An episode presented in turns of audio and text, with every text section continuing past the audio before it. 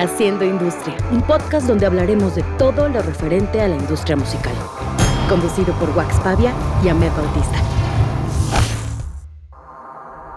Whiplash, banda conformada por JJ Moore, Diego Moguel, Roberto Saracho y Daniel Gal, banda de rock pasado de Flow y uno de los proyectos relevantes de la nueva generación. Buenas noches, buenos días, ¿cómo están? Estamos en el episodio número 11 y el consecutivo el 35 de la tercera temporada de Haciendo Industria. Eh, me da mucho gusto presentar a Ahmed. ¿Cómo estás, Ahmed? Muy bien, Waxito, ya te extrañaba. Bien, bien, Yo también. estamos de regreso. Yo también estuvimos desaparecidos, estuvimos eh, trabajando, Trabajando, intensamente, eso. estuvimos... eh, me fui a festivales, estuvo chingón eso, estuvo padre poder revivir los festivales después de tanto, de tanto tiempo, eh, una experiencia padre que al, rato, al ratillo les estaremos contando. Eh, y hoy tenemos unos invitados eh, especiales que nos están sacando aquí canas ya nada más con, con verlos. Es un programa que estaba esperando mucho, no porque trabaje yo con ellos, sino porque hay muchas cosas que quiero platicar, que quiero preguntarles, que quiero que hablemos, eh, sobre todo en esta época, en esta época en la que estamos a punto de entrar a una nueva etapa de la industria musical. Eh, quiero presentar a J, J. Moore y a Roberto Saracho eh, de Whiplash. ¿Cómo están? ¿Qué rollo, raza? ¿Qué onda? ¿Cómo están? Muy Benito, bien. ahí es donde nos echas así sonido de estadio, güey. De chavas gritando. ¡Ah! Ya, seguimos. Perfecto. Eh, me, me- me parece muy raro estar como en este formato de estarlos entrevistando, o sea, me parece muy raro después de estarlos regañando día y noche, eh, me parece un poco extraño estarlos entrevistando, pero me da mucho también. gusto que estén aquí. ¿Cómo, ¿Cómo están? ¿Cómo los trata la vida? Eh, muy bien, la verdad, yo estoy muy feliz. Eso. ¿Tú Pues, cómo estás? Al 100, al millón. Pues Empecemos, empecemos con preguntas. Creo que estaría padre Sí. explicarle un poco a la gente de dónde son, de dónde vienen, qué pasa con ellos antes de esto que es Whiplash, ¿no? Um, pues yo soy de Monterrey, me lo tatué en, en la panza. Acabo de ver. Eh, pues la verdad fue sugerencia de Wax de que me lo tatué en la panza. La verdad nunca se me había ocurrido, pero de- me lo mencioné y dije, siempre soy muy orgulloso de ser regio, así que, ¿por qué no? claro. Eh, Yo soy de los Mochis, Sinaloa, México, gente. Y, y un saludo a toda la gente que está aquí en Haciendo Industria, en un podcast bien mamalón. Ah. Cuéntenos un poquito eh, cómo inicia este tema de, de Whiplash, cómo, cómo sucede todo, todo esto, sobre todo pensando en que nos escuchan muchos jóvenes que quieren empezar a hacer una banda o muchas, muchas chavitas que, que- están con esa inquietud de hacer una banda. ¿Cómo inició para ustedes eh, el hacer Whiplash? Y antes también me gustaría saber un poco de su, de su background, de cómo inician, que, cómo se acercan a la música, etcétera, etcétera. Em, pues yo llevo haciendo música por como 8 o 9 años. Yo empecé a componer. A mí siempre me, ha encantado la música y me encanta mucho la interpretación, me encanta subirme a escenarios, me encanta tener la atención de la gente. Siempre me ha encantado eso. Y me empezó a gustar mucho el rap en inglés por Eminem. Tengo una influencia muy, muy grande de Eminem. Eh, y me empezó a gustar tanto que, que me empecé a aprender sus canciones. Y una vez ya me aprendí sus canciones, dije, pues yo también quiero hacer algo que, que pues tenga mi nombre. Y lo empecé a hacer cuando tenía 16 años. Y al principio como que no lo aceptaba tanto, como decía, no, ¿sabes qué? O sea, no me lo voy a tomar en serio. Solo lo estoy haciendo como hobby, solo lo estoy haciendo porque está divertido. Eh, y siempre lo dejaba. O sea, era como que muy intermitente. Lo hacía unas semanas y luego lo dejaba seis meses. Unos seis, siete meses. Luego lo volvía a hacer.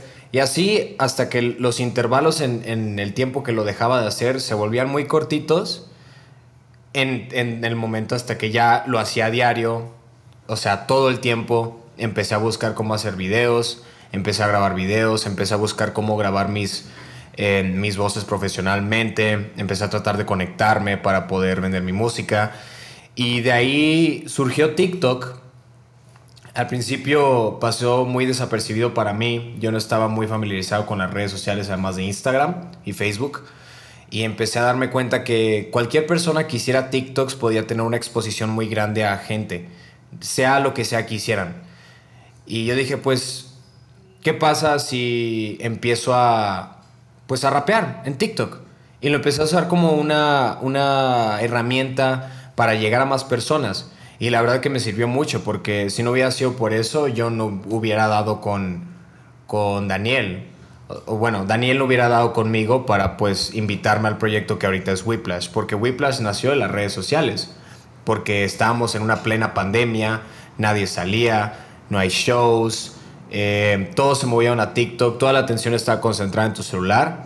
Y fue el momento en el que Daniel eh, me mandó un mensaje y me dijo, oye, ¿sabes qué? Tengo esta idea en mente, quiero saber si pues quieres abordarla. Y yo no pensé mucho primero al respecto, o sea, a mí la verdad no se me hacía como que algo que me tomaría tan en serio como me lo toma ahorita. Ahorita, ahorita es para lo que vivo. Al principio solo dije, ¿sabes qué? Eh, nomás va a ser algo con lo que me voy a divertir, o sea, voy a tener una banda en redes sociales y pues vamos a, a ver qué sale. Y ahorita estamos aquí. Aquí lo, primero que me llama mucho la atención y es algo que quiero eh, externar a la gente que nos está escuchando es eh, cómo, cómo en esta pandemia cambió la industria musical a un grado en el que las redes sociales tomaron una importancia prácticamente del 90-99% de, del el éxito y la, y, y la, la, proyección de, de un, un, acto musical. Eh, me llama mucho la atención porque pues obviamente yo estoy muy cercano al, hate que les tiran a todo este tema que, sucede, sobre todo como por, por el tema redes sociales. Eh, ¿cómo, ¿Cómo hicieron ustedes como para aventarse?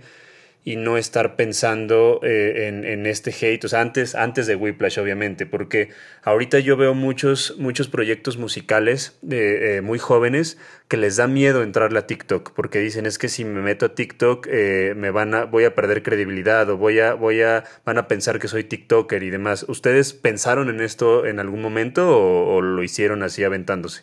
¿Y qué les pueden decir a estas personas que, que están escuchando? Mira, yo pienso de ese tema de que, ah, que pierden credibilidad, van a decir que soy TikToker, influencers. Pues la neta, yo pienso que no hay problema con eso. TikTok es una gran herramienta, las redes sociales son una gran herramienta.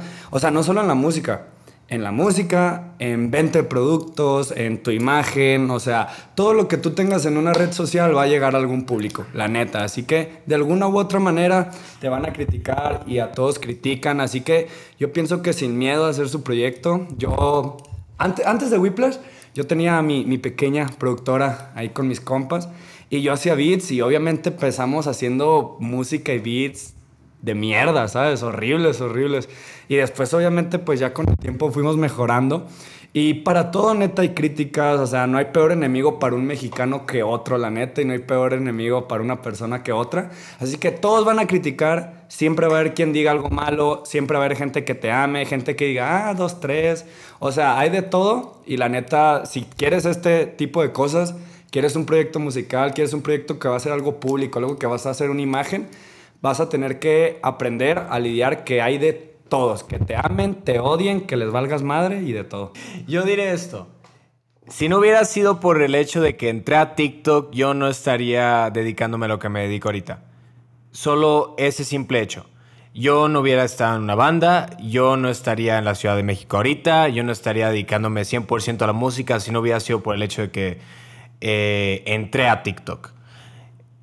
La verdad, o sea, me puse a analizarlo, me puse a, a, ver cómo estaba mi toma de decisiones y si no hubiera sido por ese hecho, la verdad yo nunca hubiera eh, tenido el descubrimiento que tuve por parte de, de, las personas con las que estoy ahorita.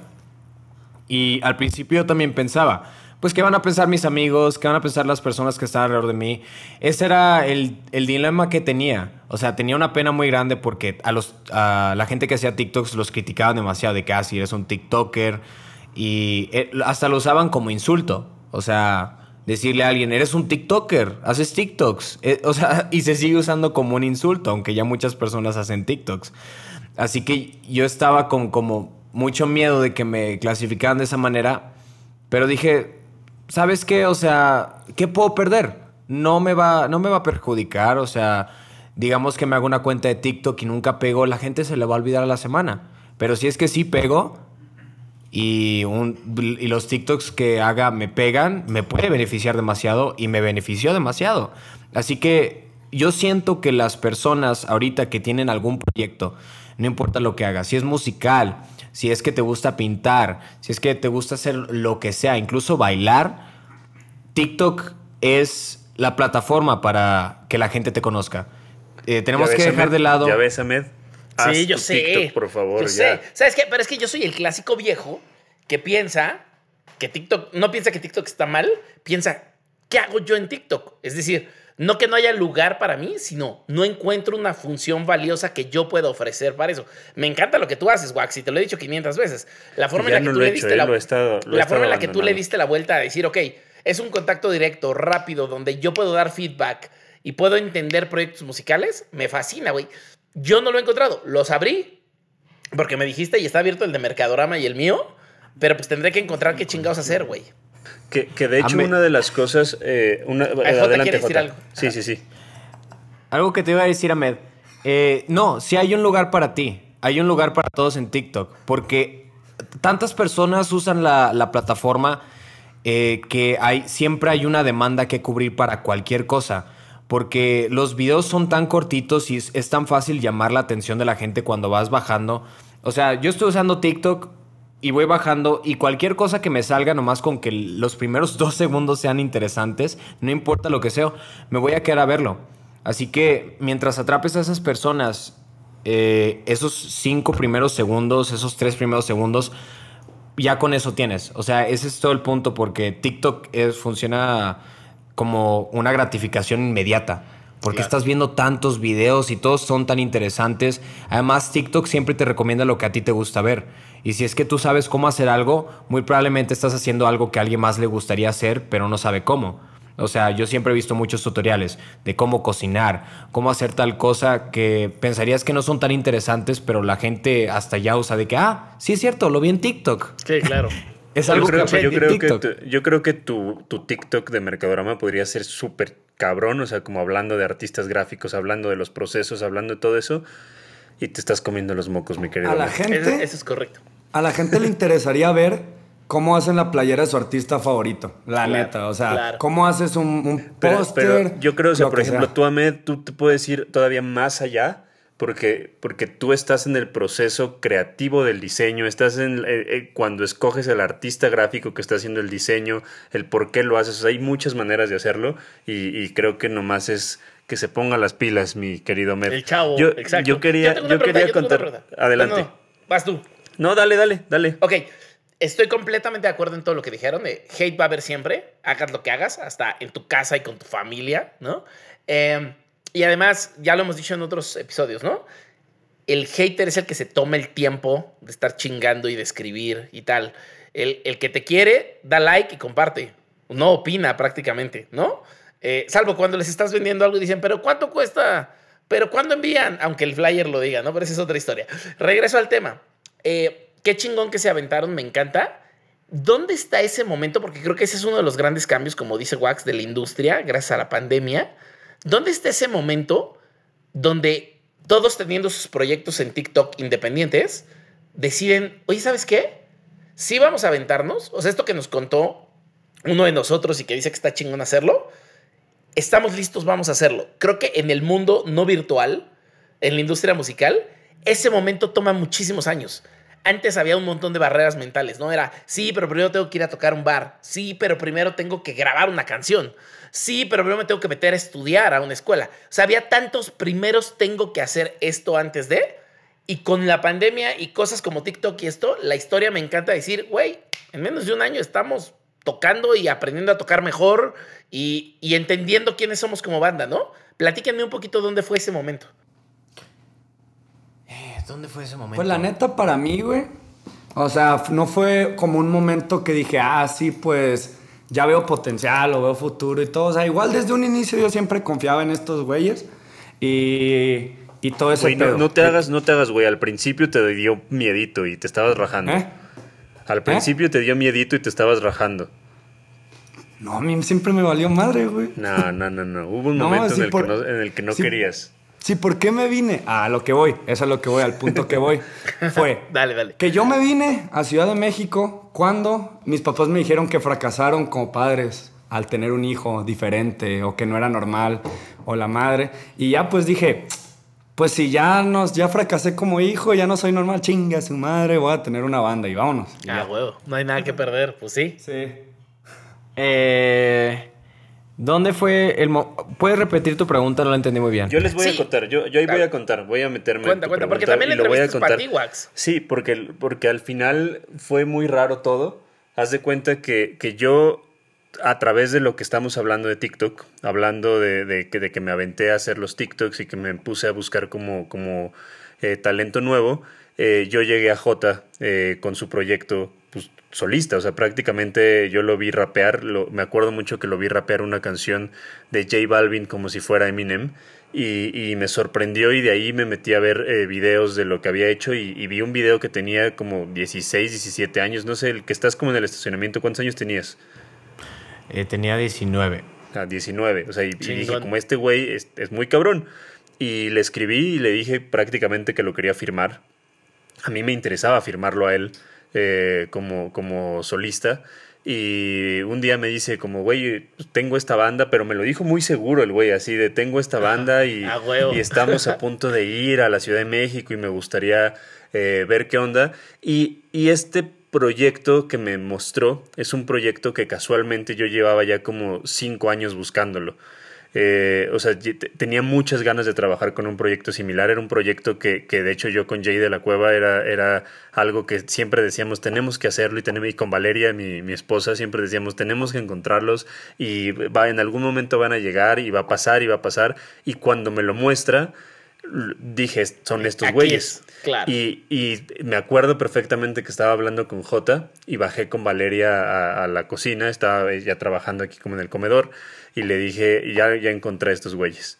Y me dijo, ¿estás loco? No creo, bla, bla, bla, bla, bla. Y le dije, sí, ya los encontré. Y luego platiqué con ellos, pero los güeyes de verdad estaban muy seguros ya de que tenían una banda. O sea, me hicieron creer que ya la banda estaba formada, que ya estaba todo, todo en orden y todo. Como debe ser. Bien, bien. Y, y me dijeron, vamos a ir a Ciudad de México, vamos a hacer una venta de playeras, vamos a hacer tal. Eh, les dije, ok, hay que vernos. J todavía me presentó, me dijo, yo tengo un manager, eh, tal, así me presentó, me presentó a su manager, tuvo una ¿Quién junta era? con ¿Quién su era? manager, eh, un, un- un señor de Monterrey que es una, un, un- un gran promotor, se, se llama Saúl, eh, pero, pero el total que, que los vi, lo- fui a, eh, ya llegaron a la Ciudad de México, fui a verlos a un Airbnb ahí por reforma. Y cuando los vi así dije, pinches chamacos, ¿qué, qué está pasando así? Pero, pero les vi tantas ganas de hacer las cosas que, que seguía confiando. O sea, le, le decía como, no, algo, algo veo en, en estos cuatro güeyes.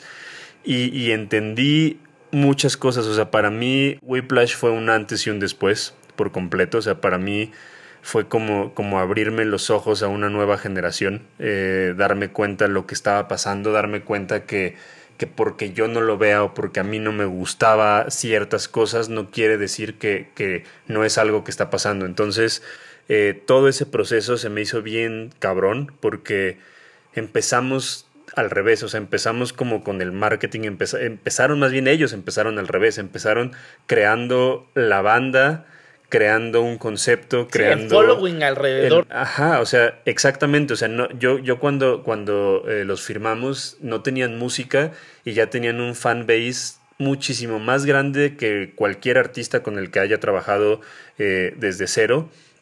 Y eso me sorprendía eh, muchísimo porque tenían mucho, mucho engagement, tenían mucho eh, eh, amor por, por parte del- de, les fans, voy a decirles.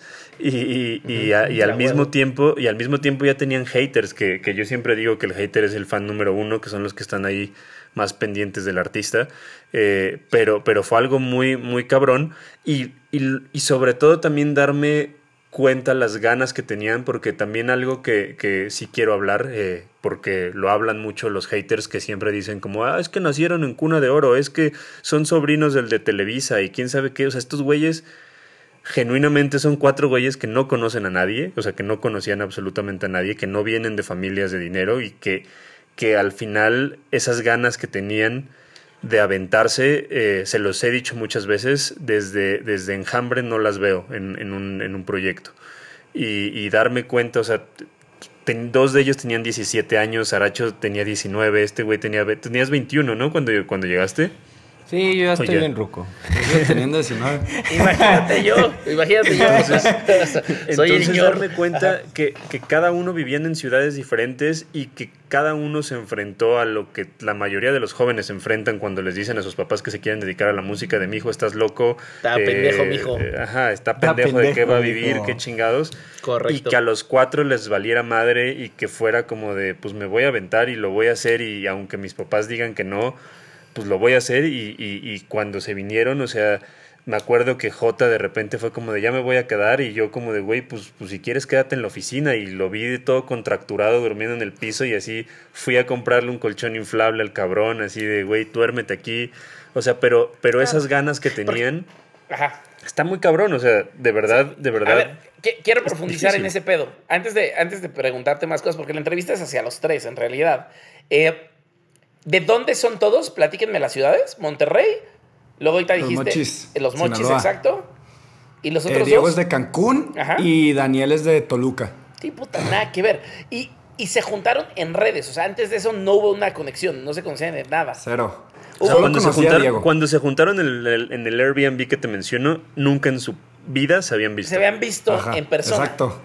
¿Qué pasaba sí. si no había química? ¿Qué pasaba si no jalaba?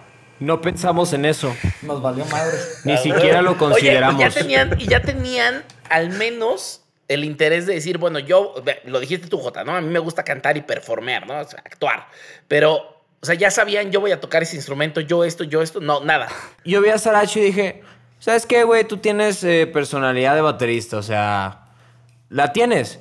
Y Daniel, o sea, fue Daniel, Diego y yo fue como que random, fue como que Diego, ¿sabes Diego qué? ya tocaba la guitarra, o sea, Diego sus TikToks era, o sea, su, su, cuenta, su perfil era tocando la guitarra, entonces él fue como más natural. Sí, Diego ya era obvio. O sea, Diego fue como que, ok, pues, tú ya tienes TikToks, cosas grabando con guitarra, tú te vas por la guitarra, eh, yo ya tenía cosas y experiencia con la voz, yo me voy por Bien. la voz. Eh, Daniel ya tenía experiencia con, pues, guitarra. guitarra, así que tú te vas por el bajo. Saracho ya tenía ya experiencia. A huevo, a huevo. Así que sí, fue como que, que... Ve, ve, qué pedo tan interesante. O sea, mu mucho del hate justo viene como del merecimiento, ¿no? El, el quién se merece qué en la industria. Pero lo que no pensamos es que incluso ese que tal vez empezó a aprender a los nueve años, cuando tiene su, su primer banda a los 15 o 20 años, no importa lo que haya pasado en su historia, tiene que seguir aprendiendo y tiene que seguir aprendiendo de ese instrumento y tiene que seguir tocando y tiene que seguir haciendo un montón de cosas que son experimentos y como que lo vemos como, ah, no. O sea, este merece ser músico y ser reconocido y tener una carrera, este no lo merece. Pero si en ¿Qué? la vida conociéramos la historia de las bandas grandes del mundo, güey, se darían balazos en la cabeza a todos los que son haters, porque es así de, güey, tu banda favorita. ¿Sabes? Justamente es algo que, que, que a mí me saca mucho de onda eh, ahorita que lo estoy viviendo es que en México parece que no puedes tener éxito hasta haber sufrido 15 años. O sea, es como que de hecho Pablo, Pablo Cantú en el episodio que tuvimos con él hablaba de eso, o sea, ajá, que, ajá. que, que, en Latinoamérica es como de tienes que sufrirle y tienes que chingarle y tienes que pasar claro. por estas cosas y no, no te lo mereces. Y, claro. y, al final no se dan cuenta que, como tú dices, cualquier banda, la más cabrona del mundo, cuando empezó tocaban mal y cuando empezó no sabían tocar y cuando empezó eh, la cagaban y no hacían canciones tan, tan cabronas, o sea, los himnos que hacían no los hicieron inmediatamente. Claro. Y, o, y el, o y el darme un cuenta... productor detrás. Ajá, no, pero como, aparte. Y es como no te ofendas, güey. También un productor te hace canciones y se vale, güey. O sea, no, pero, hay mil pero aparte, caminos. Hay aparte mil Med, lo que a mí me molesta es como el, el, el, que tienes toda la razón. O sea, eso no, no, no le quita el mérito para nada a ningún artista. Pero, por ejemplo, yo veía los comentarios como, como de güeyes de 45 años que, que, tenían su banda de metal y era así como de, no, pinche chamacos, eh, ¿cómo es posible que así, o sea, tirándoles un hate, pero, pero duro? Y, y, y quiero hablar de esto, quiero hablar de esto sobre todo porque debe de haber muchos adolescentes escuchándonos, seguramente cuando anunciemos que va a estar Whiplash va a haber muchos adolescentes escuchándonos que quieren tener bandas de música y que está de la chingada que, que vivan ese hate y que vivan esa, esa, esa como proyección de las personas frustradas, porque, porque si no tienes a alguien detrás que te diga que, que es normal o que te diga lo que está pasando, una de dos, o puede hacer que, que abandones lo que realmente quieres por, por, todo el hate que te tiren, o, o, te puede generar un, una depresión dura. O sea, al final no debemos de, de olvidar que, que, que, ellos siguen, o sea, son muy jóvenes y, y, lo que están viviendo, o sea, imagínate que, que, unas chavitas o chavitos de 15 años, 16 años quieran tener su banda y llega un güey y les diga que son una mierda porque su primer canción es, mala. O sea, tienen que entender los que nos están escuchando que todos los, los, los, los, proyectos musicales tienen un proceso y tienen un proceso de maduración y tienen un proceso en el que la van a cagar y tienen un proceso en el que, en el que van a vivir muchas cosas para llegar al material final. Incluso Whiplash, yo he hablado con ellos como de, güey, o sea, préstame un sentimiento que es su primer canción, no es la mejor canción, o sea, van a tener canciones muchísimo más cabronas, pero son, son las canciones que tienen en este momento y son las canciones que, que, que, están viviendo en esta primera etapa del proyecto. Entonces, creo que es importante hablar de la salud mental, hablar de, de, uh -huh. de que no se lo tienen que tomar en serio, porque hay mucha gente eh, tirando hate y, y, mucha gente hablando eh, de muchas frustraciones que, que, tienen o que a lo mejor nunca pudieron ser músicos y es su sueño y les da coraje que estos güeyes estén eh, haciendo lo que quieren. Adelante, J, perdón. Completo. Yo diría esto. Es muchísimo más importante y lo he visto, al menos eh, en la industria musical, siento que es ahorita en donde estamos parados, siento que es más importante trabajar inteligentemente más que duramente. O sea, saber cómo construir una imagen alrededor de tu proyecto musical es muy importante y es siento que algo que muchas veces la gente descuida. O sea, por ejemplo, Bruces. O sea, ahorita siento que ella explotó por la imagen que tiene y por la manera en la que maneja sus redes. O sea, hizo la canción de Dueles y fue algo que salió de TikTok completamente. Al igual que muchos artistas. ¿Quién conocía la banda de, de Mainskin antes de TikTok? La neta, Bruces dio. Le dio así un putazo a la juventud en su video.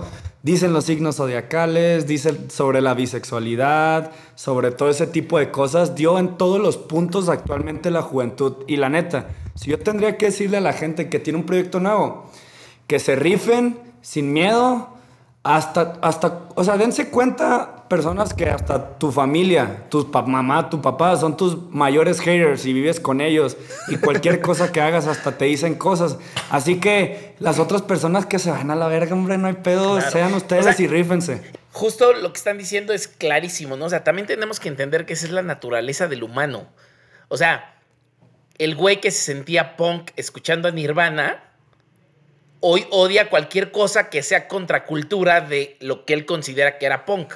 El güey pero que, que al escucha... final eso era pero al final eso era contracultura en su momento, en o sea, su momento, es lo mismo, güey, es exactamente ese, ese lo mismo. Esa es la genialidad de la canción Pachuco de Maldita Vecindad. Ey, pa, fuiste Pachuco. O sea, para todas las o el episodio O el episodio del Jalabaluza de los Simpson. Exactamente, güey. Ahí o sea, el, describen el todo. Es, todos nos convertimos en eso. O sea, todos creemos que tenemos la varita de la autoridad para decir qué es bueno y qué es malo y qué es merecedor y qué no. Pero el mundo está lleno de historias y el mundo del entretenimiento, porque no solo es la música, es el entretenimiento. Y hoy esta generación nos está enseñando eso. O sea, son entertainers, además de ser músicos. Y dentro de ser entertainers tienen un pensamiento de diseño, un design thinking en cómo hacen sus carreras y cómo hacen todo. Y entonces Hoy nosotros, los de nuestra edad, yo tengo 40 años, lo vemos como, oh, los nuevos niños. No, cabrón. Ellos están marcando la ruta de lo que va a ser su generación. Lo que para mí en mi generación era, no mames, están haciendo videos y están haciendo merch. ¿No? Las generaciones anteriores no lo tenían. Pues es lo mismo, o sea, para mi generación era el MySpace, o sea, y, y también criticaban y también había. Y, y, yo, yo lo que, lo que creo es que, que al final también nos está doliendo mucho, Ahmed, eh, sobre todo porque estamos viviendo un cambio generacional real. O sea, sí. Yo nunca había vivido el hecho de que saliera el cartel de un festival y que no conociera a nadie y decir como pinche festival culero y de repente que estos güeyes vean el cartel y digan, no mames, qué festival tan más cabrón. o sea, ahí es, ahí es donde te das, ahí es donde te das cuenta que nosotros ya no somos, ya no somos el target de, de, la música, ni del cine, ni de los libros. Como dice Kraken, como dice Kraken, un día MTV ya no es para ti. Esa frase aplica para todo, a todas. Exactamente. Un día MTV ya no es para ti.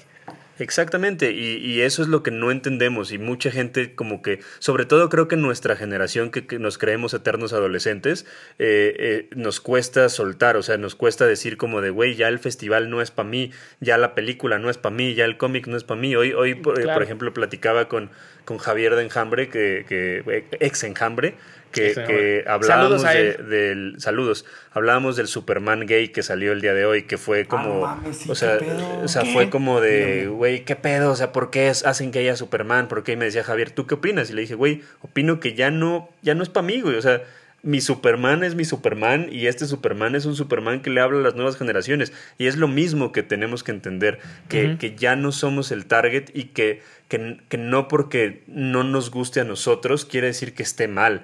Eh, de hecho, o sea, yo, yo incluso lo, he hablado muchas veces, si yo no trabajara con Whiplash, si yo conociera Whiplash eh, externamente, no me gustarían. O sea, sería como de, güey, pinches chamacos, eh, ¿qué están haciendo? y al final, pues, pues no, o sea, ya lo entiendo y entiendo lo que está sucediendo. Lo viví ahora en el Riot Fest viendo Machine Gun Kelly eh, en un festival junto a Slipknot y junto a Anti-Flag y cosas así. De repente todo mundo tirándole hate, bueno, los señores tirándole hate a Machine Gun Kelly y toca Machine Gun Kelly y Machine Gun Kelly hasta la madre el, escenario llenísimo de, puros adolescentes cantando música de su generación, que también creo que lo que hizo Bruces, lo que hizo Leon Leiden, lo que está haciendo Whiplash, es hablarle a una generación que no se sentían identificados con nada, que querían gritar, que querían romper cosas y que estos güeyes están, están. Y, que consumen la música distinto. y que, y que consumen, todo distinto. y que consumen justamente por TikTok ya no solo es la parte eh, de audio, o sea, ya consumen al personaje, consumen, o sea, quieren ver lo que está pasando, quieren ver lo que están haciendo. Entonces, de ahí también la importancia. Pero el otro día platicaba con unos amigos de eso. Saludos a Pony. Eh, y platicaba justo de este tema de que hoy las nuevas generaciones también, si se comprometen con un proyecto, sea musical, sea artístico, sea una empresa, sea una red social, sea lo que sea, se comprometen, quieren saber quién está detrás y qué cosas le gusta y cómo piensa.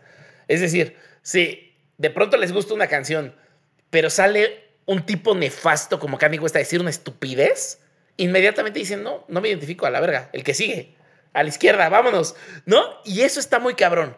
Eh, cuando en chats de industria musical o algo critico cosas de Kanye West o así, siempre salen los grandes defensores, ¿no? De que es el genio y tal. Pero la verdad es que el problema es que venimos de una generación bien apegado bien pegado que ya le invertiste 30 mil pesos a los zapatos y ya le invertiste a defenderlo tantos años que hoy no estás dispuesto a aceptar que el güey es un imbécil, ¿no? Y que entonces, y la nueva generación, no, la nueva generación dice, ok, ya escuché esta canción, me gusta, ya leí este poema, me gusta, ya leí este libro, ¿quién es la persona atrás? ¿Quién es el humano atrás y en qué cree? Si me sale que apoya a Trump y es anti-vaxxer, a la izquierda, vámonos. El que sigue, cabrón. Y, yo, quiero aclarar algo antes porque no terminé el punto. Eh, yo estoy a favor del Superman gay, estoy a favor de que, haya esas opciones, estoy a favor de que a través de, diferentes personajes las nuevas generaciones identifiquen porque es una inquietud que tienen el día de hoy las nuevas generaciones y que tienen que hablar por ellos. Entonces eh, quería aclararlo. y vivimos en un mundo de historias reescritas. Exactamente. ¿no? También cuando alguien dice, no, ¿por qué la sirenita es afroamericana? Estoy inventando, no sé si es afroamericana, pero. Y, que, y que, justo. y que justo no lo inventó Disney, cabrón. Y al final es como, güey, si no te gusta, pues ve el que te tocó a ti. Este no es tuyo. este ya es de alguien más. al canal, vámonos. Sí. Eh, oye, oye, a ver, tengo una pregunta. ¿Cómo funciona ahora? Así como, así como ya no existen en realidad géneros y más bien entendemos de orientaciones sexuales y hay un montón de cosas Yo quería decir algo antes de que cambies ese tema. Dilo, dilo, dilo. Hablando de lo que estabas diciendo también, eh, y ellos no me van a dejar mentir, los fans de, les fans de Whiplash, eh, es, es muy extraño porque justamente hacen todo eso que dices, Ahmed, como, como intentar ver qué, qué, qué es en lo que creen, qué, qué es en, en, lo, que, lo que les gusta, qué es lo que les apasiona, qué es lo que los influencia, o sea, se meten en todo para, para conocer muchísimo más allá al, al, al, artista o al personaje que están, que están siguiendo. Entonces nada más quería como, como eh, cerrar ese, ese punto y, y reafirmarlo. Perfecto. Sí. Me, he dado, me he dado cuenta de que no, nosotros, o sea, como lo que dijiste que el, nuestra generación buscaba una banda, yo siento que a lo mejor su generación, ah, pinches rucos, su generación tuvo, tuvo tantos referentes, ¿sabes? Tanto musicales, Los Simpson, Soul Park, o sea, muchísimas cosas de referentes que las cosas nuevas a lo mejor para ustedes no les gusta, se las hace diferente y nuestra generación siento que teníamos que agarrar un poco de lo pasado porque no había nada, ¿sabes? Por ejemplo, bandas que yo escuchara de rock, o sea, si acaso Molotov, ¿sabes? Solo tenía Molotov como para decir, verga, yo quiero pelear contra el sistema y que se vaya la verga el gobierno y cosas así, ¿sabes? Y siento que nosotros es lo que tenemos que hacer, un, un nuevo referente, una Correcto. nueva persona que les dé voz a las gentes, a, a nuestro, le, le, nuestros fans, ah, nuestros fans. Muchas veces me llegan DMs, DMs de ellas de que de su depresión, de cómo se sentían, que no sabían expresarse y que al escuchar nuestras canciones se sienten mejor porque ellas creían que eran las únicas personas que, que eran así, las únicas personas con problemas familiares, con sus papás, cosas así, y se dieron cuenta que no, que somos todos y les estamos dando una voz, una manera de expresarse y que no tengan miedo, pues. Qué inteligente, Saracho. No había pensado en eso. No, yo no había considerado el hecho de que muchas personas de nuestra generación Z escuchan canciones que son de antes de que naciéramos sí. o antes de que tuviéramos la conciencia para poder digerirlas. O sea, yo escucho mis artistas favoritos, o sea, escucho canciones que son de cuando tenía seis años, cuando salieron. No podía, no tenía capacidad de escucharlas. Los, los artistas que han salido últimamente, yo no escucho tantos, si acaso es un 20% de la música que, que escucho y no lo había visto de esa manera. Güey. Yo creo que yo creo que sí hubo, un, o sea, lo que les estoy diciendo hubo un cambio generacional. De verdad vean, eh, ustedes seguro no lo han visto, vean el episodio del Jalabaluza de, de Los Simpson.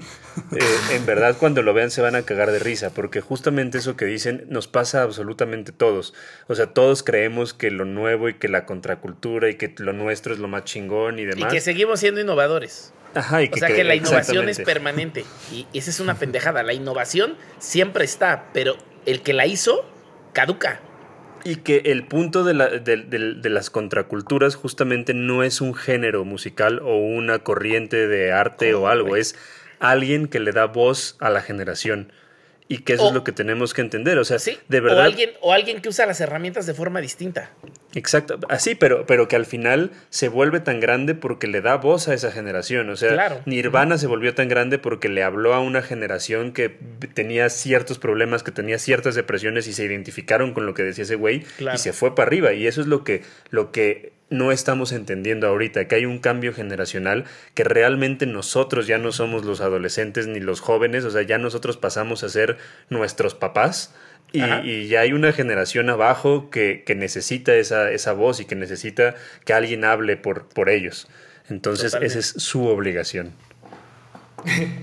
lo, que les iba lo que les iba a preguntar hace rato, a ver, eh, así como ya eh, estamos entendiendo en las nuevas generaciones temas de géneros, temas de orientaciones sexuales y toda esta multiplicidad, ¿no? Como los multiversos que hay, porque antes éramos súper neutros, ¿no? Era como o esto o esto. Y solo había dos opciones en el mundo y así estábamos programados. Y obviamente en nuestra generación hubo muchos que rompieron. Una antes hubo muchos que rompieron, pero apenas ahorita todo eso que se rompió está encontrando espacios. En temas de género musical, también yo creo que ya los géneros puros no existen, ¿no? O sea, están los puristas que se quejan de estupideces, pero ya no hay géneros puros. Entonces, no les quiero preguntar, ¿ustedes qué géneros son? Más bien me gustaría preguntarles, no ¿a ustedes qué les gustaría que Whiplash fuera? O sea, que sonara a una mezcla de cuántas chingadas cosas. O sea, que díganme... cuando nos entrevisten, nos pongan en una revista y modifiquen lo de Google. No hay en qué género ponernos, que no tengan ni puta idea, que pongan un chingo. A eso es lo que quiero. ah, bueno. ¿Y esos chingos qué son? Todos, ¿Qué, ¿Qué, bandas? ¿Qué bandas no. te gustan de qué géneros que dices, güey, me gustaría hacer algo como este, pero a la vez algo como este y a la vez algo como este y este y este? Quisiera, si yo dijera que fuéramos punk, rock, trap, track rock, emo punk, eh, pop punk, neo pop punk, a todo así, güey. Una lista de tres líneas a la bestia, güey. Que no sepan dónde Cryptopunk. clasificarnos. ¿Qué? CryptoPunk también. Cryptopunk, o sea, reggaetón, reggaetón con guitarra, reggaetón pesado, lo que se les inventen, que no encuentran la manera, neta. A mí me encanta Linkin Park. Bien. Bien, bien. A mí me encanta Linkin Park. O sea, se me, se- me, me encanta mucho la combinación que tiene Mike Shinoda y Chester Bennington. Y que justamente en su momento fue una locura. O sea, la gente, los rockeros se emputaban de que mezclaban rap con, con rock. Se encabronaban. Ajá, Como y toda esa ahorita- generación. Y ahorita, sí, Oye, tiene- o sea, tiene un disco con Jay-Z que es una pinche locura. También, sí, o sea, eso es, eso es lo que, lo que a mí me gustaría apuntar a hacer con Whiplash. A hacer un, o sea, romper algo. Bien. Romper bien. lo que sea, apuntar por cualquier cosa y romperla. O sea, hacer un cambio. O sea, algo que la gente no ha hecho antes, porque veo que pasa durante los años. Cada 20 años viene una banda, viene un artista. Por ejemplo, Bad Bunny. Bad Bunny empezó a hacer eh, trap en español como si fuera Drake. O sea, es como Drake, pero en español. Y la gente al principio estaba como que a la madre, pues qué pedo. Y ahorita tiene el respeto. O sea, no- bajes de donde lo bajes o lo pongas. El vato tiene números. Y pegó. Y pegó cabroncísimo. O y sea, también, ya es- de- más que los números, o sea, es un güey que le habla a una generación. O sea, que, que ya pasó los géneros y ya, ya cualquier persona escucha Bad Bunny y, y te dice que, que es un güey que, que, pues, que le gusta. Claro. Y para la- las personas que vean haciendo industria, que, que vayan a entrevistarnos en algún momento, algo que les dije eso de los géneros, también ahí no vayan guardando poquito el, ¿cómo llamarlo? Rock tumbado o corrido. Ahí nomás les aviso. Nomás les aviso por les- si acaso, les ¿eh? Porque lo van a ocupar. lo van a ocupar. Estaba pensando el otro día, a lo mejor sí, sí, la de Préstame un sentimiento sí es rock tumbado, porque el trap tumbado, no, corrido tumbado es como corrido pero con trap. Y Préstame un sentimiento es como rock pero con trap. Así que es un rock tumbado. Puede ser. A mí lo que me da risa de estos güeyes es que el hate se lo... to- O sea, de verdad es como, como esas personas que les haces bullying y que se hacen autobullying y es como de, güey... Ah, sí somos. Eminem. madre, o sea. Eminem. Ah, Exactamente, o sea, como de... O sea, por ejemplo, eh, sacaron un cover de justamente de Bad Bunny, el de Yonaguni, que, que lo pueden escuchar. No quiero hacer el anuncio porque soy su manager, lo pueden escuchar en todas las hazlo. Plataformas digitales. Hazlo. Es Pero- y me vale verga. Hazlo. Pero esa, esa canción salió porque les empezaron a decir a través de la de Préstame un sentimiento que era trap con, con- era trap con rock, les empezaron a decir que ustedes son reggaetón con guitarras, ustedes que así, y pues estos güeyes fue como de, ah, pues somos reggaetón con guitarras, pues vamos a hacer un pinche reggaetón con guitarras Claro. ahora. y aparte, Entonces, aparte es- esa es una de las cosas que más risa me da, ¿no? El hater viejo, el hater grande y frustrado, usa palabras que cree que con esas se está ofendiendo. Entonces, él, él cree que el reggaetón está mal, ¿no? Entonces te dice reggaetonero para que te ofendas. Es como, no, compa, a ver, espérame. Siéntese aquí, señor. Señore, señore, siéntese aquí, le vamos a contar unas cosas. Pero voy, voy a otro tema a mí, me, rápido. a mí me pasó, te voy a contar nada más dos anécdotas de hate. Ajá. Eh, justo con Whiplash, el otro día estaba leyendo comentarios y había uno que decía, eh, uno que decía como que, que por qué chingados, eh, no, que, que lo más, re- decía, es que ya entiendo por qué, por qué es así, si su manager es Wax y lo más relevante que ha hecho Wax es trabajar, eh, de- trabajar y hacer a Enjambra, Mon Laferte y a, Calo- y a Caloncho y a Carla Morrison. Y yo así como de, güey, o sea, ¿es, es Se ofensa o, es, o es halago o, Sí, o qué? se qué caca encima, así como- de, maldita sea, yo no entiendo. Y después, ah, ya lo entendí. Era- es, son- es muy raro el hate en realidad. Sí, güey. Ahora sí, dale, dale. Sí, a ver, a ver. Es que esto está chingón de lo de las nuevas otra anécdota generaciones. de esas. Me, me sigue, me sigue gustando esto de la nueva generación, güey. Em, justo la generación poquito antes que ustedes eran bandas que tenían que hacer el circuito y tenían que tocar y salían en radio y pegaban y en todos los múltiples caminos que había para lograrlo, ¿no? Algunos con más presupuesto que otros, algunos independientes, bla. Pero un punto importante es que prepandemia convencerlos de tener una presencia digital era un dolor de cabeza. O sea, si no fue una banda que se abrió en MySpace hace 15, 20 años, convencerlos de que tienen que mantener sus redes y estar haciendo cosas en las redes era un pedo cabrón. No se diga entonces consentir a los fans y no se diga entonces vender merch. Y en el caso particular de ustedes, antes de que hubiera música ya estaban vendiendo merch. Yeah, hicimos soldado. Eso, ¿qué pedo ahí? Platíquenme eso porque después me voy a clavar con que han trabajado con varias empresas Pues, de merch. Nosotros siendo la- la una de ellas. Pero así de- cuéntenme, cuéntenme. De, de camaradas, de camaradas. Pues dijimos, o sea, cuando ya dijimos, vamos a ir a Ciudad de México a conocernos. ¿Qué pedo? ¿Hay varo? No, no hay varo. Pues a sacar merch. Y pues ya Ah, tuvimos varo para la semana ¿Y esa. que, es, y que esa es una función del merch. O sea, importantísimo. Las bandas que empiezan, y hay bandas de algunos géneros increíbles, ¿no? Como punk, rock, hardcore, que hacen giras enteras pagadas vendiendo discos y playeras. Entonces, esa es una de las funciones del merch. Yo una de las peleas que tengo, y Wax lo sabe muy bien, con varias bandas que, que logran ser establecidas. Entendamos por una banda establecida, una banda que ya puede decir cuánto cobra y lo buscan los promotores y entonces cobra lo que quiere cobrar. Entonces, bandas establecidas que se sienten vendidos, o sea, dicen, no quiero que la gente me vea como un vendido, entonces no quiero publicar mi merch. No quiero hacer un live. No quiero decir que vendo cosas porque me voy a ver mal. No quiero manchar mi feed. Y les enseño así a Pearl Jam y a todas las bandas increíbles y digo, no, cabrón. O sea, el merch es uno, para consentir a tus fans y dos, para que el dinero de tu fan te ayude a tener una carrera, güey. Y si ya ganas millones de dólares por una gira, pues que te ayude para pagarle a tu hijo un PlayStation, cabrón. Pero, ¿por qué decir que no a un dinero que el fan sí te quiere dar? Porque además el fan lo quiere traer en el pecho. Quiere traer aquí la banda, güey. Y creo que ustedes en eso lo han hecho cabrón. Gracias. Como Pearl Jam, los dioses de la merch. Todo. ahora quiero, eh, justamente que estás hablando como de la época digital en la que se crearon, porque aparte con ellos es algo muy raro, güey, porque, o sea, si te pones a pensar, en el 2019 tenían 17 años, 15 años, y nunca habían ido a un concierto en sus vidas. O sea, todo, todo el, el acercamiento musical que tuvieron, o sea, J había ido a un Wish, o sea, pero no habían vivido como esa parte de festival como tal. Entonces, todo ese acercamiento musical, todo ese nacimiento musical que tuvieron, lo tuvieron en una época digital de pandemia. Entonces, nunca habían experimentado eso y estos dos güeyes me los acabo de llevar a, a Riot Fest a ver a Smashing Pumpkins y a ver a Flaming Lips y a ver a Slipknot y me los llevé a Lohan a ver a Pearl Jam y era así como de qué chingados está pasando, o sea, les enseñé todo lo que hace Pearl Jam de merchandising, todo lo que hacen de, de los prints, les explicaba como todo lo que pasaba y regresaron los dos, pero, pero Revolucionados. Pues es que es eso, o sea. Cu- Cuéntenme ustedes, ¿qué es? A ver, ya tocaron en escenarios con público, ¿no? Abriéndole a bandas. Y van a tener, entiendo, su primer sold out por ahí en México DF, pronto. Entonces, ¿qué es eso de haberte subido a un escenario sin antes haber ido a un concierto? Eso está cabrón.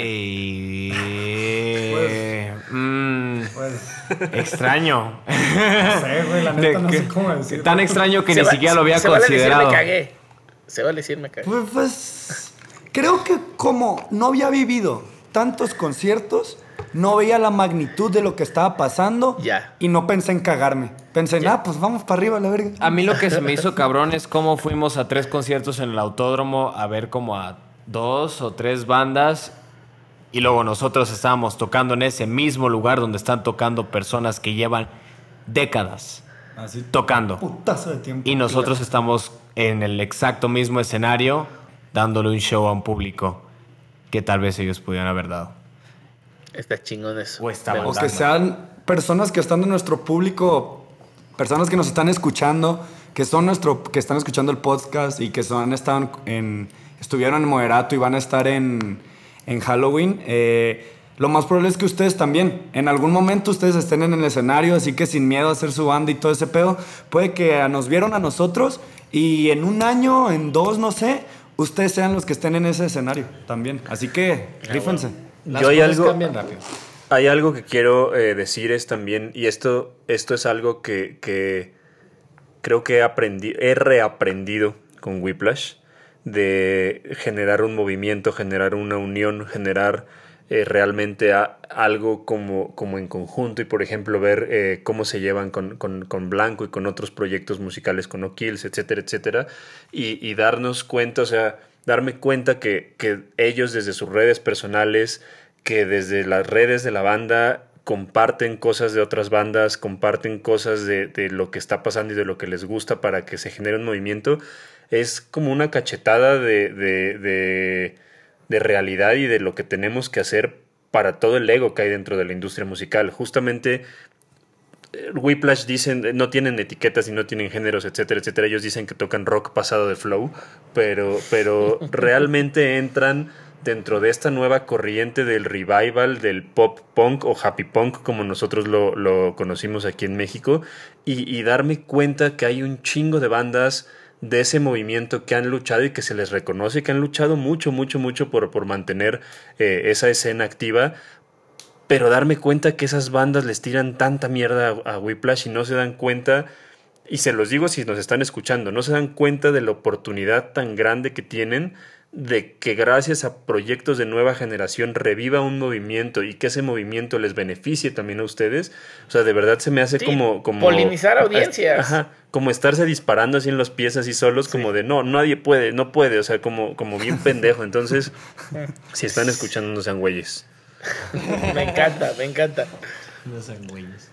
Que es un poco lo que, lo que hizo, o sea, lo que está haciendo Travis, Travis Barker en, en, Estados Unidos, que está ayudando un chingo de proyectos y que esos mismos proyectos, o sea, el hecho de que un proyecto como Machine Gun Kelly o como Youngblood o como Jaden estén, estén funcionando como Meet Me at the Altar, estén funcionando en, en Estados Unidos tan, tan fuerte, eh, eso hace que, que, bandas como Simple Plan o como, no sé, ¿a quién más vimos? Eh, ¿Cómo se llaman estos que te gustan, J? Que los Rise Against. Rise Against. Justamente, o sea, que, que, que, nuevos, que nuevos públicos conozcan estas bandas, o sea, porque, por ejemplo, a Simple Plan lo estaban viendo adolescentes que a lo mejor no tenían ni puta idea de quién era Simple Plan y que después del show se fueron siendo fans de Simple Plan. Entonces son, son cosas que, creo yo que tienen que pensar de una manera más estratégica y pensar como en la unión y pensar en crear un movimiento eh, fuerte para que, para que se potencialice todo lo que está sucediendo. Completamente, completamente. Además vivimos en la era de la colaboración. Antes la colaboración era así un tema de marketing y muy estudiado y tal. Y hoy no, hoy colaboraciones, te paras mañana y escribes una canción con alguien y vámonos. La que sigue, güey. Cierto, sí. Así es. imagínate cerrarle las puertas a todos los que no son tú. No, eso no es bueno. No, güey, cabrón, colabora, colabora. Enséñame que eres un güey creativo e inteligente. Pero, o, chava, no solo güey. Como nuestro compa ahí, Santa Fe Clan y el Giga. Pues técnicamente, güey, aplica para Chave. Es el mejor. Chave. Es, el, es el mejor pronombre inclusivo. O Cheve. Chévere. No había, no, había, no había pensado que güey es el mejor pronombre inclusivo, ¿eh?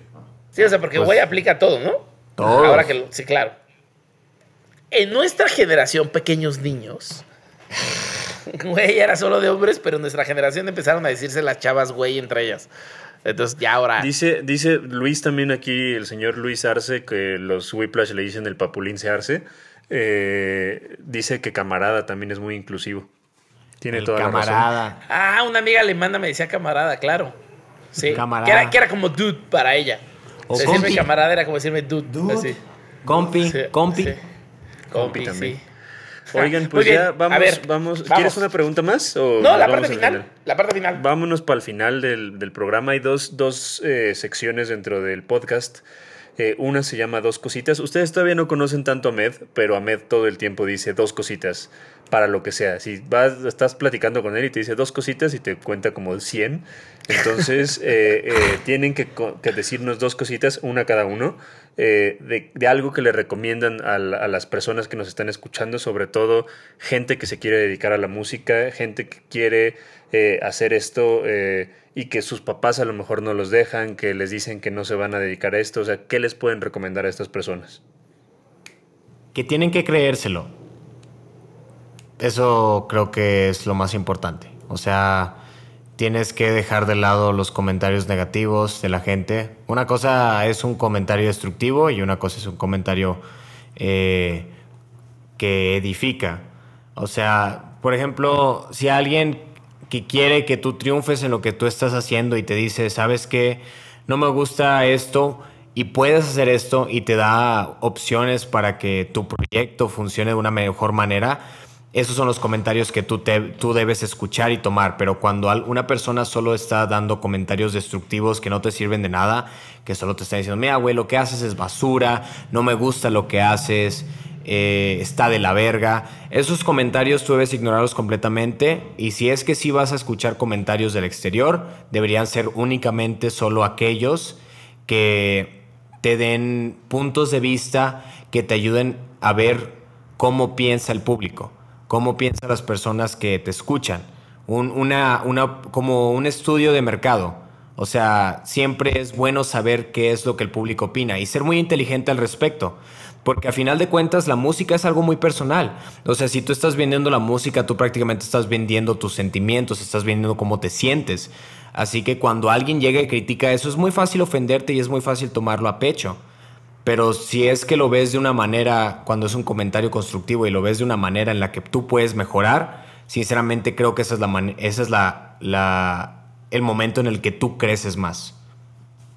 Yo, mi, mi, consejo, dos cositas, dos cositas les voy a decir.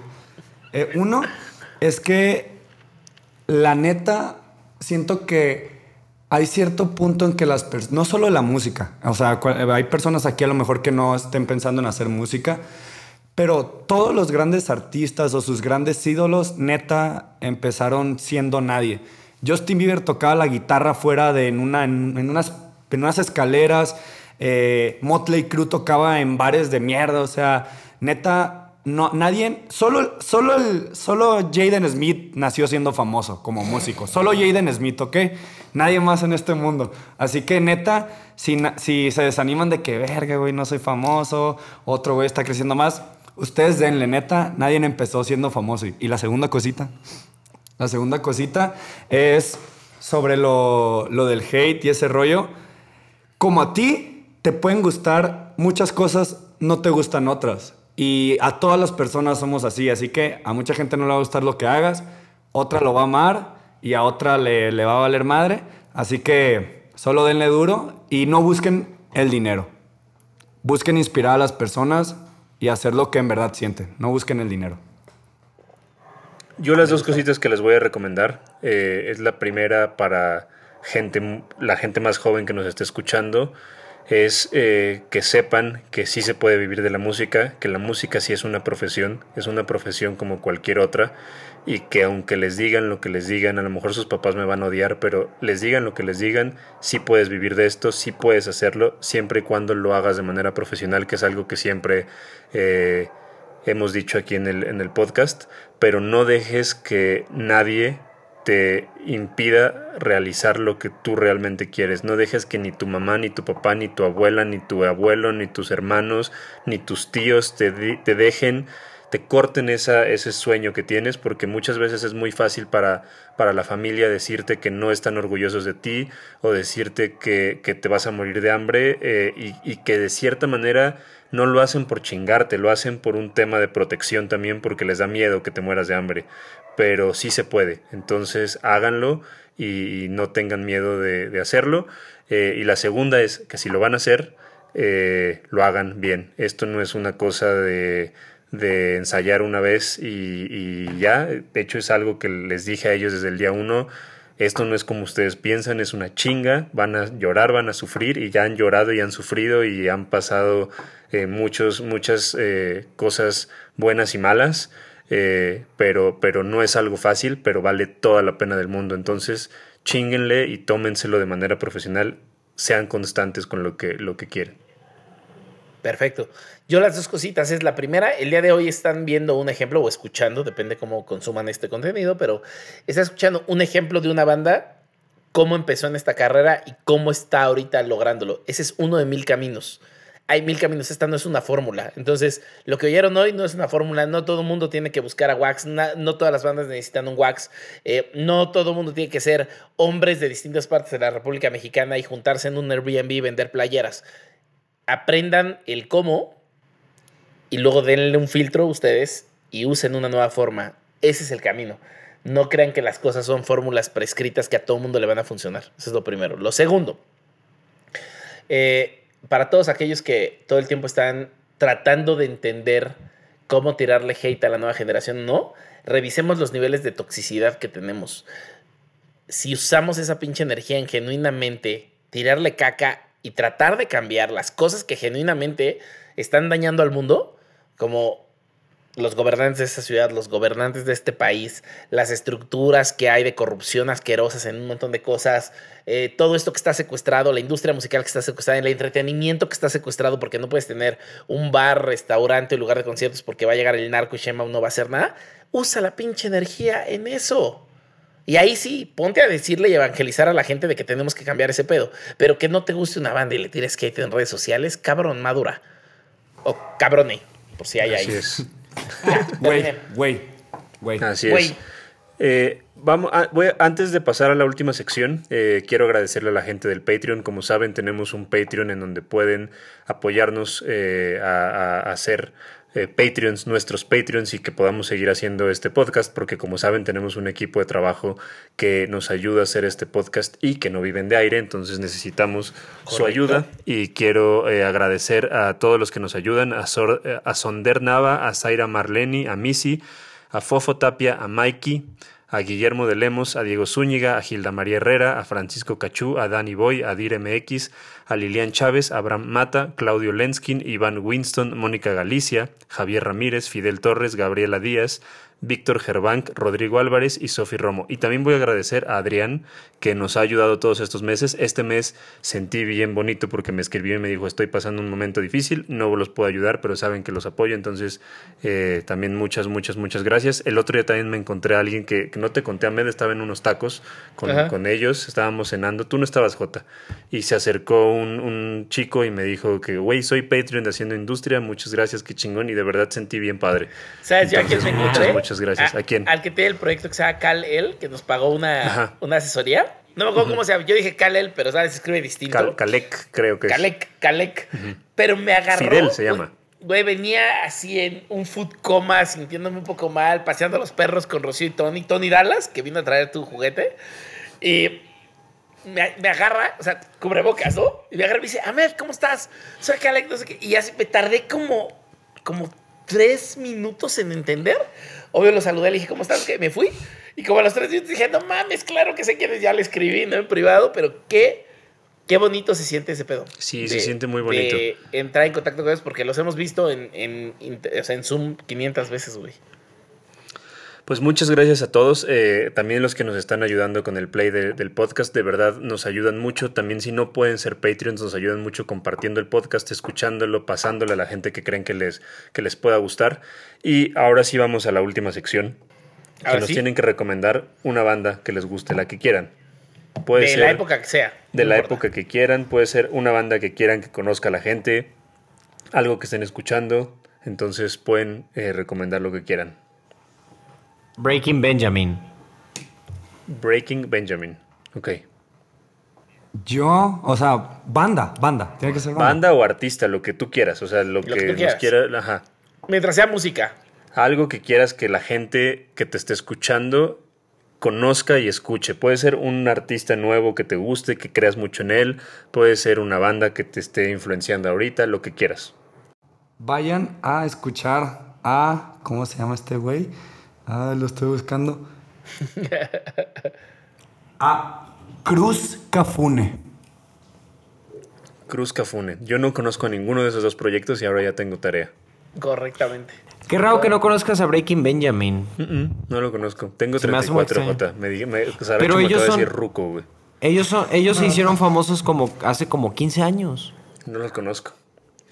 Eh, pero ya los voy a escuchar. Yo les voy a recomendar una banda que, que conocimos en el Riot Fest. De hecho, ellos la vieron en vivo y me dijeron, y de ahí la, la escuché y me parece una locura en concepto, en lo que están haciendo en todo. Se llama Meet Me at the Altar. No mames, güey, están bien Están pasados. bien chingones. Son tres, pues. tres chicas que están haciendo eh, pop punk, pero de una manera bien inteligente y bien padre conceptualmente. O sea, cuando las veas a Med vas a, a quedarte que, Va. que, que Las pedo. voy, las voy a buscar, a huevo que sí. Eh, y escuchen las que están bien, bien padres. Su imagen también está bien, bien heavy, o sea, de ella, su música está muy cabrón. Bien. Sí le mueven. Sí le, mue- sí le saben. Yo les voy a recomendar, hablando justo de este, de este tema de las nuevas generaciones reinterpretando lo que se tocó antes. Esta banda que va a tocar acá a fin de mes, creo que ya es puro sold out, pero a fin de mes aquí en México se llaman Cariño. Les llaman como Cariño. Eh, y son de España y es tal cual, así metieron a la licuadora a los fresones rebeldes con los puncetes y con todas estas bandas. Dos chavas, creo, y ahora ya son tres. Eh, y pues ese pop bonito. ¿Dónde que van a tocar? los Me dan ganas de ir a en el- verlos. En el Indie Rocks. Verlas. Ok. Verles. Vayan a escuchar también a Beta, gente.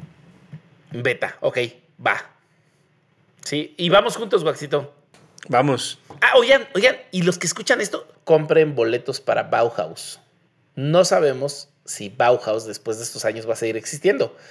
Se movieron a un venue más grande, que es en Azcapotzalco de mi corazón, allá en el Parque Bicentenario. Vayan a ver a Bauhaus. Sí, es una leyenda, Bauhaus, en Bauhaus. vivo es...